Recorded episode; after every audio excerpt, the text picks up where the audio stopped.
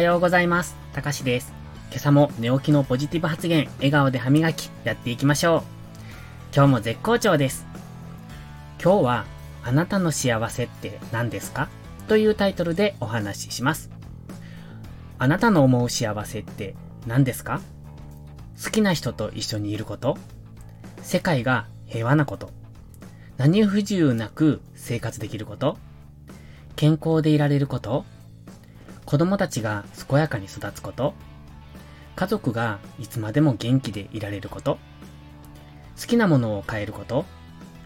美味しいご飯を食べられること。お風呂に入ってすっきりできること。平凡な毎日が送れること。仕事終わってから家でお酒を飲めること。気になる人から LINE が来ること。本を読む時間が作れること。人によって幸せの定義はいろいろなんでしょうね。でも、これらをまとめるなら、僕は心の持ち方だと思うんです。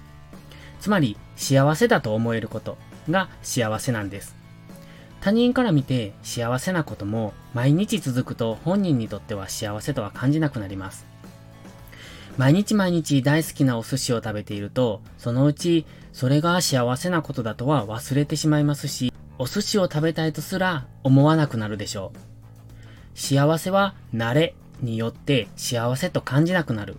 だから幸せの定義は心の持ち方なんです。幸せだと感じること、それが幸せなんですね。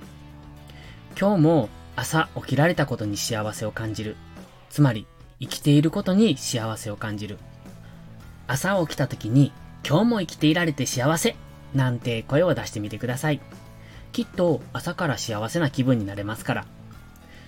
どんなどん底に立って、どんな嫌なことが起こったって、生きていられるだけで幸せですよね。生きてさえいれば未来にはきっといいことがありますから。もう一度言います。幸せとは心の持ち方です。幸せだと思えば幸せだし、自分って不幸だって思えば不幸なんです。ご飯を食べた後に美味しいご飯が食べられて幸せって思うんです。できれば声に出すんです。僕はいつも、ああ、美味しかったって言います。口癖のようにね。そうすると、本当に美味しかったって心から思えて満足するんです。言葉って不思議ですよね。ここまで聞いていただいて気づきましたか？え、何って思いました？実はね、あなたが今抱いている未来への不安は自分自身で作り出しているんだってことです。漠然とした未来への不安は考える必要のないこと。そして具体的な未来への不安は今のあなたが作り出したもの。自分の身の丈で小さな幸せを噛み締めて生きていれば、そんな未来への不安はなくなるんじゃないかなって思います。まあ理想論ですけどね。実際そんな器用に生きられたら誰も悩みなんてなくなります。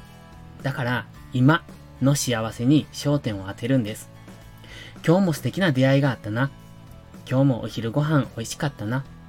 今日も友達と楽しい会話ができたな。そんな小さな幸せに意識していく。それはいずれあなたの人生全体を幸せにしてくれることなんじゃないでしょうか。それでは、いいことから始めよう。今日も元気よくいってらっしゃい。